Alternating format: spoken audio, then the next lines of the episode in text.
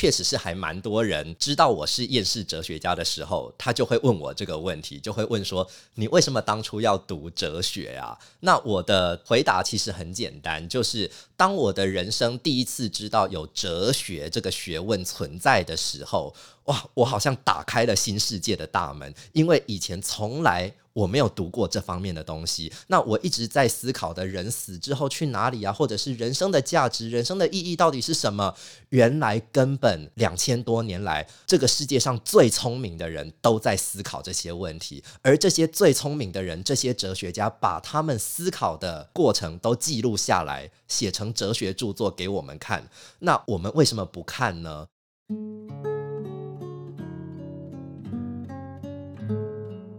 欢迎收听《迷成品 Podcast》，今天读什么？在这个单元，我们会精选一本书，邀请来宾深度分享，聊聊这本书带给我们的阅读趣味、启发与思索。大家好，我是承轩。在《迷成品》的 Podcast 节目里，我们讨论过很多不同的书跟主题，从文学艺术、社会文化到心理健康。如果要说这些对谈有什么共通点，我想那就是我们都不停地在叩问：我到底是谁？我是一个怎样的人？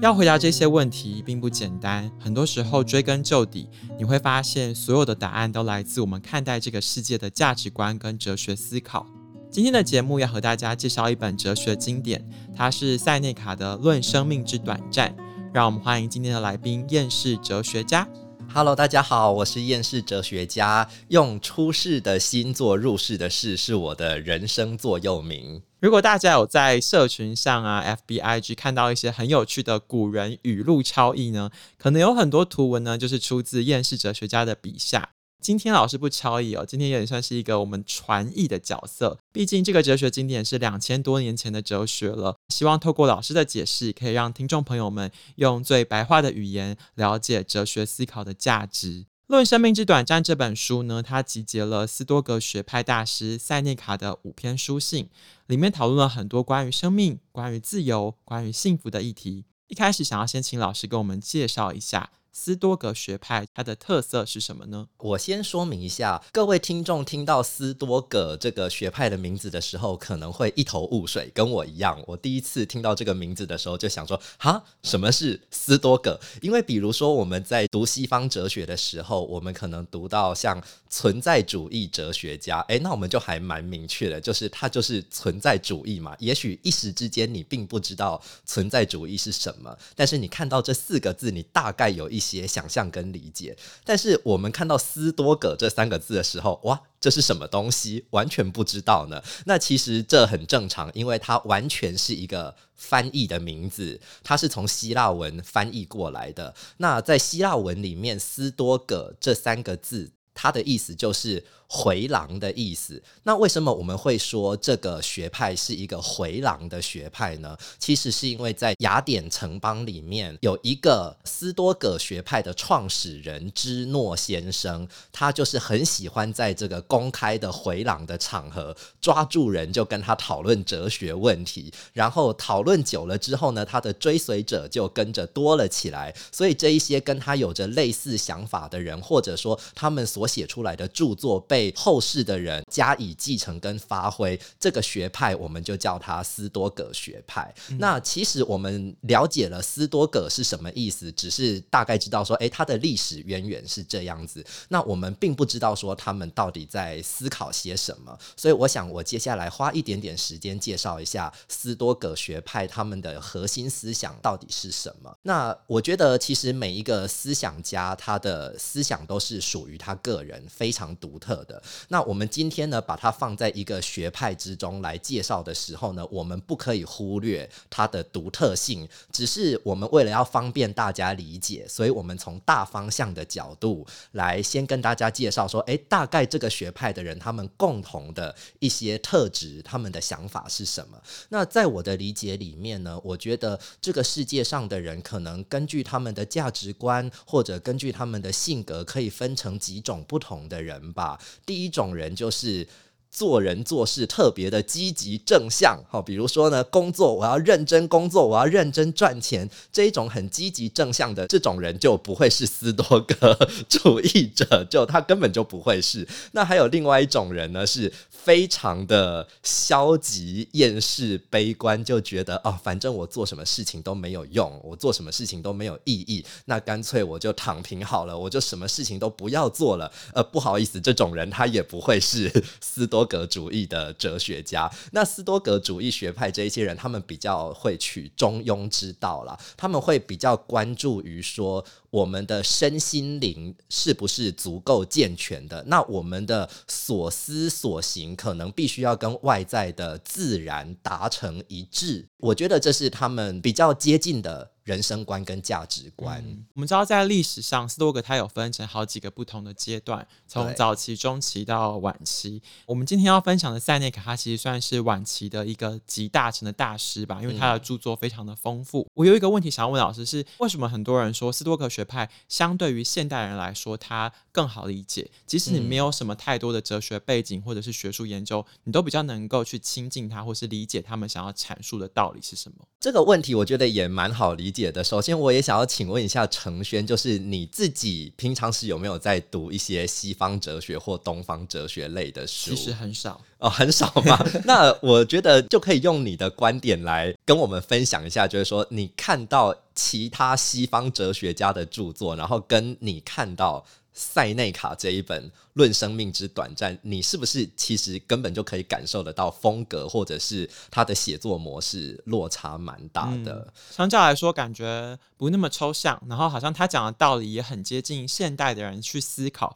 比如说像他讲去追求宁静，好了，你会发现啊，现在好像讲正念冥想也是这个道理。然后比如说他跟大自然，你刚刚讲的这种平衡啊，或者是呼应，其实觉得好像哦，就是怎么好像他在两千多年前他就预告了我们现在会去这样子思考事情。哦，谢谢承轩，我觉得 你讲的太好了，因为我觉得呢，以我自己在读西方哲学的一些经验来说，我觉得西方的哲学，他们很多哲学大师，他们写作的风格都是很思辨性的，或者说他们很强调系统性，比如说柏拉图，他可能问说，正义是什么？他就会开始写长篇大论呢，就会说。这个是正义吗？我们经过了好多的举例，好多的论证，哦，这个不是正义。那接着再讨论，那到底什么是正义？他又举了好多例子，然后又从很多角度去分析，然后最后才得出一个好像接近于我们思考过后觉得正义到底是什么的定义。但是当我们在读斯多格主义的哲学著作的时候，我们就会发现，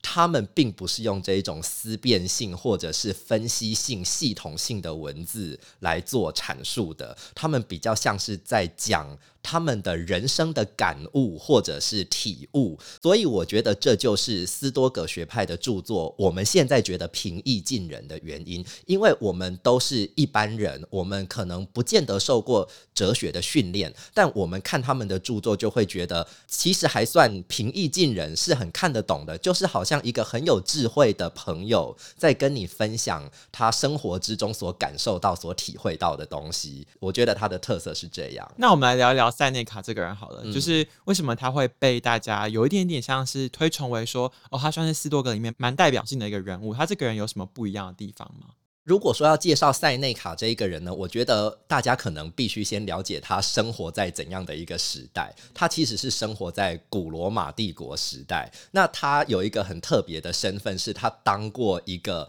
罗马皇帝的。老师，他当过等于好像我们中国古代讲的太傅这个工作，好像是你是他们那个时代被公认为学问最好的人，你才有这一个资格可以去当太傅，可以去教导下一任的皇帝嘛。但是他的人生又挺不幸的，因为他所教导的这一位皇帝叫做尼禄，哈，中文翻译叫做尼禄皇帝。他长大之后变成一个暴君，就是他想害死自己的妈妈，然后或者说在传说故事里面。他看到这个罗马城里面有一场大火，结果他完全不在意，他还在旁边弹琴娱乐自己，所以这就是一个很令人觉得不可思议的、很昏庸的皇帝这个感觉。那后来这个塞内卡呢，他生命非常的曲折哈，觉得他人生起起伏伏的，他被很多的人陷害过，那他自己本人的人品也受到一些非议，比如说他在他的著作里面去强调说，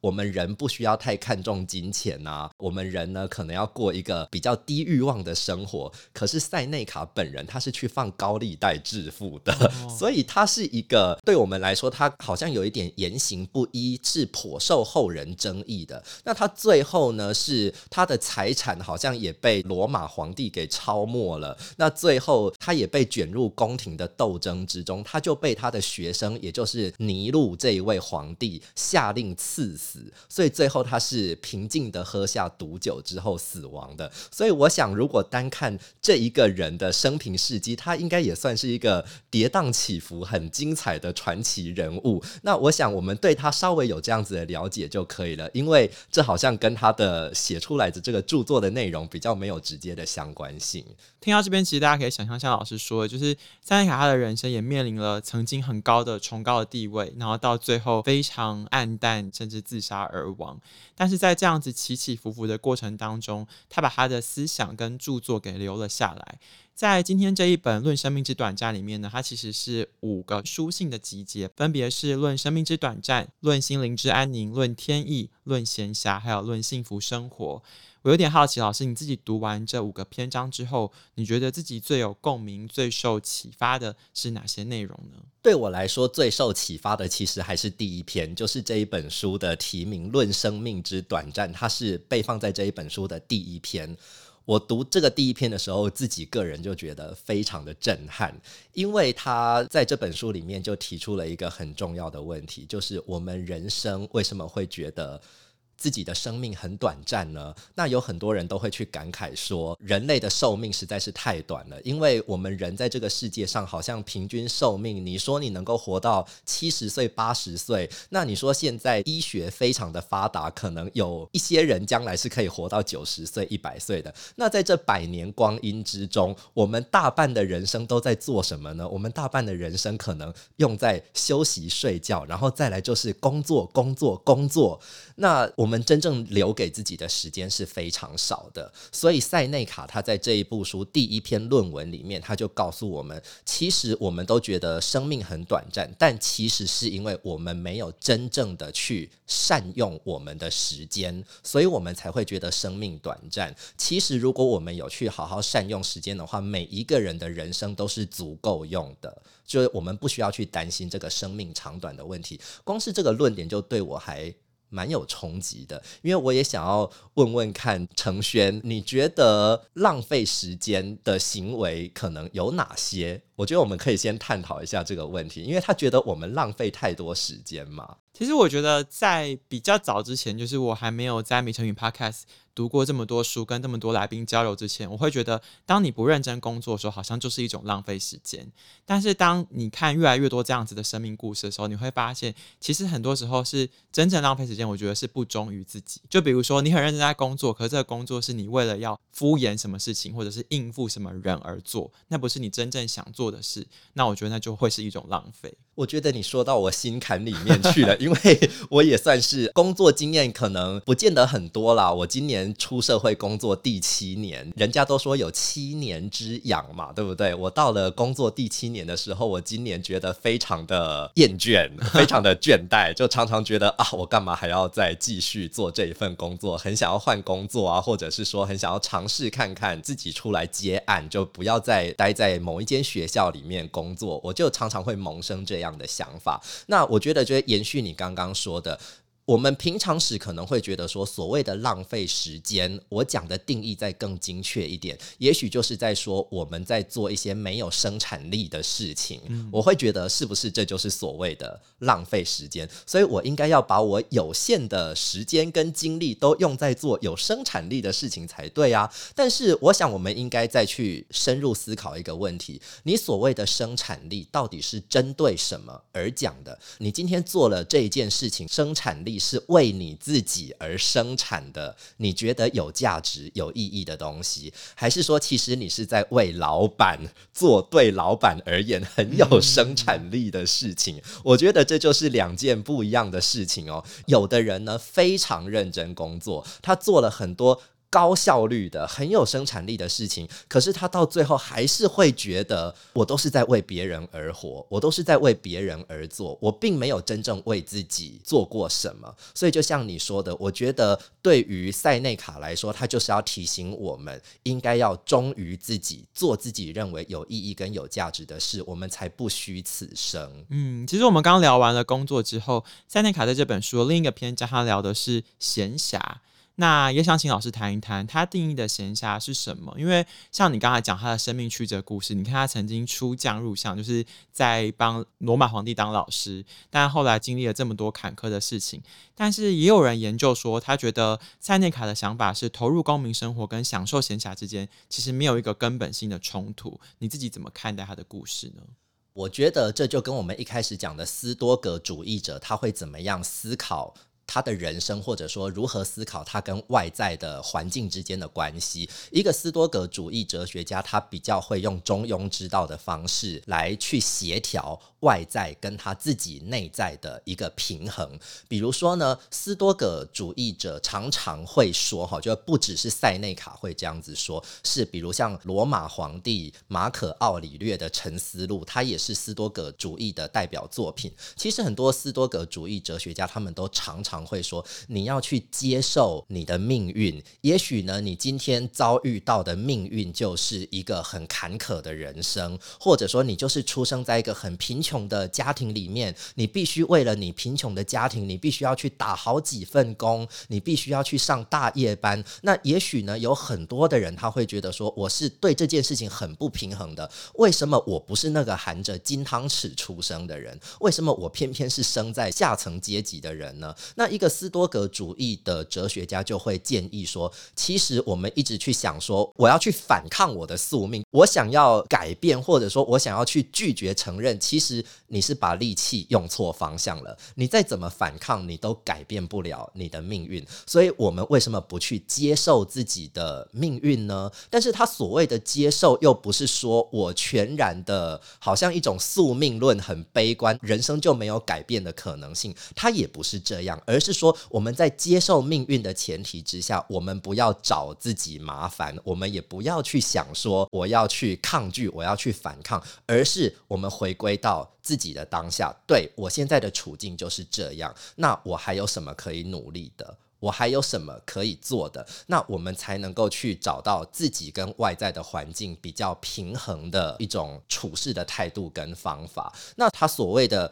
闲暇的观念是什么？其实我觉得我一开始所讲的那一句“我的人生座右铭”就很能够说明他的想法，就是用出世的心来做入世的事情。因为呢，我们人生是无法去避免说，我今天就是真的就是出生在贫穷家里了，我就是必须要打很多。份工，不然我活不下去。好，那我接受这样的前提，我还是跟大家一样，在俗世生活中通勤啊、上班啊，然后做着很多我自己也许觉得没有意义的、很繁杂的事情。但是呢，我的心里有另外一个我自己所追求的人生的意义。所以呢，塞内卡在这一本书里面的第二篇。他在第二篇叫做《论心灵之安宁》这一篇论文里面，他就有提到说，我们不管再怎么忙碌，只要我们每天愿意花一点时间在阅读自己喜欢的著作，然后去思考自己今天所发生的事情，然后呢，叩问自己人生的意义，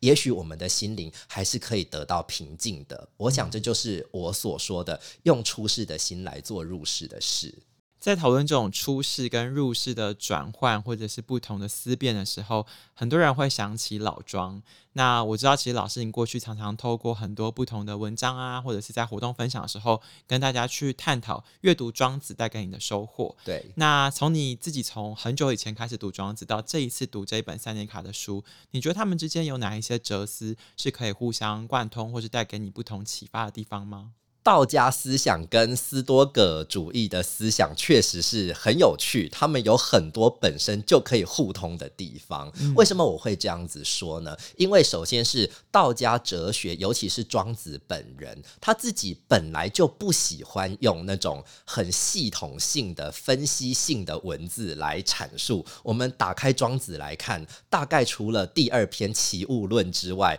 其他每一篇里面都是用寓言故事组成庄子是一个说故事大师，他很会透过说故事的方式来传达深奥的哲理。回过头来看到斯多格主义的学派的著作，他们也不喜欢用分析性的文字，他们就是很喜欢谈生活中的各种例子，然后从生活中的这些案例来思考人生的价值跟意义是什么。所以，光从形式上来讲，它就跟东方哲学很像，反而斯多格主义学派的著作是跟西方哲学风格是落差很大的，它应该不太算是西方哲学的主流。西方哲学的主主流是比较像康德，或者是像黑格尔这一种很深奥的，然后篇幅很长的。但是斯多葛主义的都是这种短短的、小小的，然后很精炼的篇章。我觉得不管是在东方哲学，或者是在西方哲学里面，它都有一个比较关注个人身心灵发展的灵修传统。而在中国哲学里面，就是道家或者是佛家思想，它会比较接近于这一种，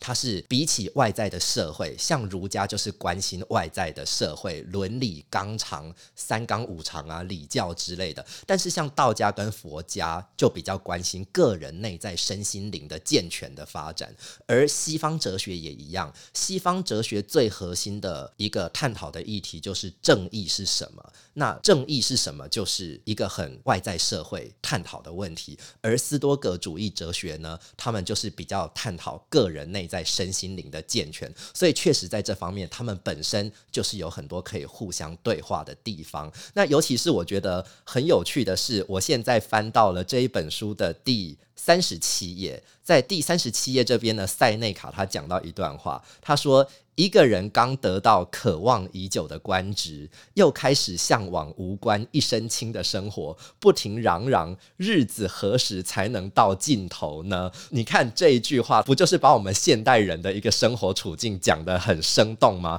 我们每一个人都想要过更好的日子，然后想过更好的日子，就要做更好的工作。那更好的工作，也许对我们来说是更繁忙的，有更多的事情要去操烦。那我们就会在做这个工作的时候，想说啊，我真想要。要隐居，要是能够隐居起来有多好？那庄子思想就会跟他很像。庄子思想他就会偏向于讲说，我们与其在庙堂之上当一只。待宰的神龟，这是庄子本人自己讲的。也许我们是可以过着很富贵荣华的生活，但是那对我们的身心灵来讲，是一个真正健康的生活吗？好像未必是如此。所以庄子他说：“我不愿意去当高官厚禄的生活，我宁愿当一只小猪，在烂泥巴里面玩得很开心。这就是我觉得人生比较有意义的选择。所以我觉得至少就这一点来看，东西方哲学真的是可以对。”话还蛮有趣的。其实不管刚聊到东方哲学，或是我们今天读塞内卡西方哲学，它可能都已经有几千年的历史。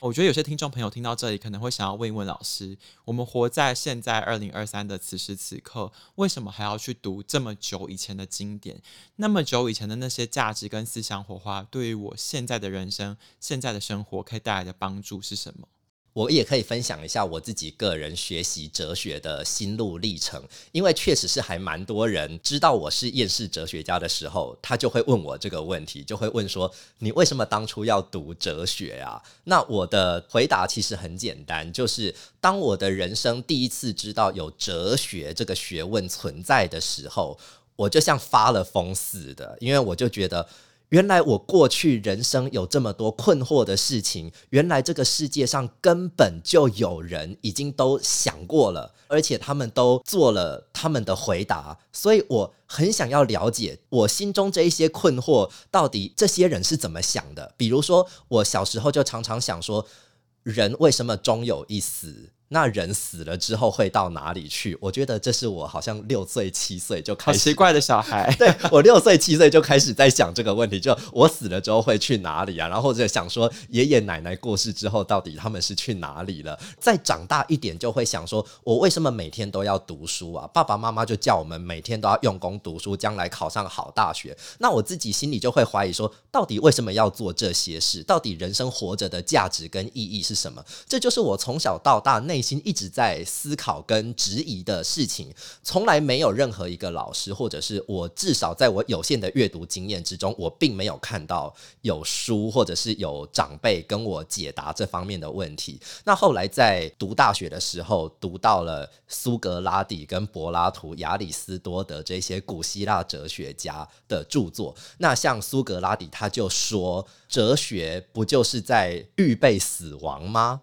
针对死亡，他就提出了很多的他的思辨跟他的理解。柏拉图也是，他甚至提出呢，在这个现象世界之上，有一个超然于现象之上的理性的世界、理念的世界，而我们的灵魂就是从那个理念的世界来的。那当我读到这一些的时候，我就觉得，哇，我好像打开了新世界的大门，因为以前从来。我没有读过这方面的东西，那我一直在思考的人死之后去哪里啊？或者是人生的价值、人生的意义到底是什么？原来根本两千多年来，这个世界上最聪明的人都在思考这些问题，而这些最聪明的人，这些哲学家把他们思考的过程都记录下来，写成哲学著作给我们看。那我们为什么不看呢？所以我会觉得说，生活在二零二三年，为什么还要再去读两千年以前的人所写的书，我的理解是，就算过了两千多年，我们的人生不都还是一样的吗？也许我们所生活的物质条件不一样，古代的人没有电脑，古代的人也没有 podcast 可以听，但是我们的人生不都是差不多在做类似的事情吗？肚子饿了要吃东西，然后之后隔天要一大早起床。古代的人可能去种田，可能去上早朝，我们也是一样，我们一大早就要准备 去通勤上班。其实我们活的跟两千年前的人有差异很大吗？我觉得是差异是没有想象中那么大的。而我们曾经怀疑过，我们曾经困扰过的问题，以前的人也都遇过。那他们都已经把他们的智慧写下来了，我们为什么不向他们学习呢？嗯，其实不管古代人或现代人，大家都想要去追求人生的幸福吧。对。那我们今天看的这本书，它的最后一个篇章就叫做《论幸福生活》。我有点好奇哦，就是厌世哲学家，你本身正职是老师嘛，所以你常常要跟很多的学生相处。你会说，现在有时候会不小心看到他们的一些，不管是讨论的言行，或者是他们的价值观，你很担心大家越来越利益导向。那我有点好奇哦，对于塞内卡而言，他在书里面讲到的幸福是什么？你同意他的观点吗？如果有一个学生跑来找你说：“老师，我觉得我过得很不幸福，我应该要怎么样更接近幸福的人生？”你会怎么样告诉你的学生呢？我觉得，不管是学生来问也好，或者是我身边任何的朋友来问说：“我觉得我过得很不快乐，我过得很不幸福，该怎么办？”我的第一个反应都会是。我觉得太棒了，你终于开始觉察到你人生有很大的问题。那当我们开始意识到问题的时候，就是开始准备要来思考它跟解决它了嘛。所以觉察到自己的人生有问题是很重要的。第一步，好，哲学就是讲要觉察到问题的所在。好，觉察到问题的所在之后呢，其实没有人能够给你一个标准答案，告诉你说幸福的人生就是怎么样的。我们只能够靠自己去追寻，也许是读哲学家的著作，也许是读文学，也许各位听众可能是去看电影，或者是你透过跟亲友的相处跟互动去找到幸福的人生到底是什么。每一个人的答案，我觉得都是不一样的。那对我来说，如果说我今天是面对我的学生好了，我之前呢之所以会写文章说，我觉得现在的整体的社会氛围越来越利益导向，我觉得这对于我们的下一代，或者是对于我们也不要说下一代，就是对我们自己来讲好了，其实并不是那么的好，并不是那么的健康。的原因，是因为如果说整个社会的氛围都是比较于偏向说，我每天在思考，我做这件事情会为我带来什么好处，那我做这件事情，我的未来的发展会不会变得更好的时候，我觉得我们可以换个角度思考一下，我们觉得那一些已经位阶很高的、很有钱的人，他们每天不用担心钱的问题，他们每天赚得盆满钵满的那一些贵妇，或者说是那些富商们，难道他们的人生真的就幸福吗？他们的人生难道真的就是非常非常的快乐吗？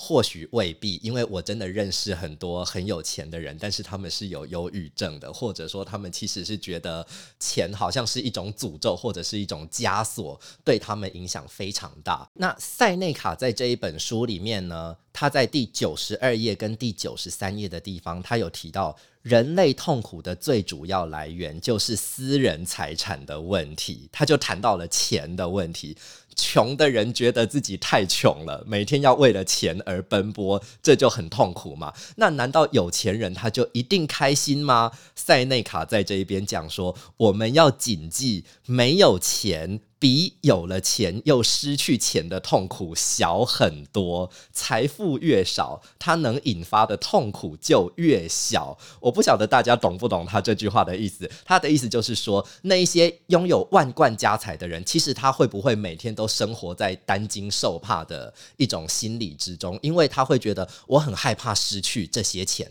我要如何才能够赚更多的钱？我要如何才能够维持住这些钱呢？那相比之下，我们这一些很穷的人，我们也许觉得我没有什么好失去的，反正我的财产就是只有这些而已。就算失去了，好像对我来说痛苦的程度不见得比那一些有钱人来的大。所以我觉得这就是我们换个角度来思考，就会发现说。追求利益不见得是人生之中最重要的事情。那人生最重要的事情是什么？其实就会像苏格拉底讲的。苏格拉底说：“如果我们的一辈子都不知道自己是谁，不知道自己为何而活的话，这样子的人生是不值得去过的。”所以，也许在我们的人生走到尽头的时候，我们能不能够回答出这个问题呢？就是我的这一生到底是？为了什么价值而活？然后我这辈子要结束了，我可以很安稳的，然后很满足的闭上我的眼睛。迎接可能是下一段旅程，或者可能就是生命的终结。然后我觉得我这辈子过得很充实，我了无遗憾，并不虚度。我觉得这可能就是斯多格主义者觉得真正幸福的人生应该是这样的人生吧？就你很知道自己是谁，你很清楚自己在做些什么。嗯，在这本书里面，我读到一句话，他说：“只有潜心钻研哲学的人，才是真正悠闲自在、真正活过的人。”不知道讲到哲学，听众朋友会不会觉得有一点点抽象，有一点点遥远？那希望透过今天我和厌世哲学家的讨论，大家可以发现，哦，原来哲学就在你的生活之中，原来两千多年前的烦恼在现在还是一样的。那我们现在想要找寻的答案，也许过去都有人曾经讨论过，可以透过阅读来告诉我们。如果大家喜欢今天分享的内容，欢迎到你附近的诚品书店或是诚品线上，就可以找到《论生命之短暂》这本书。如果有任何问题或建议，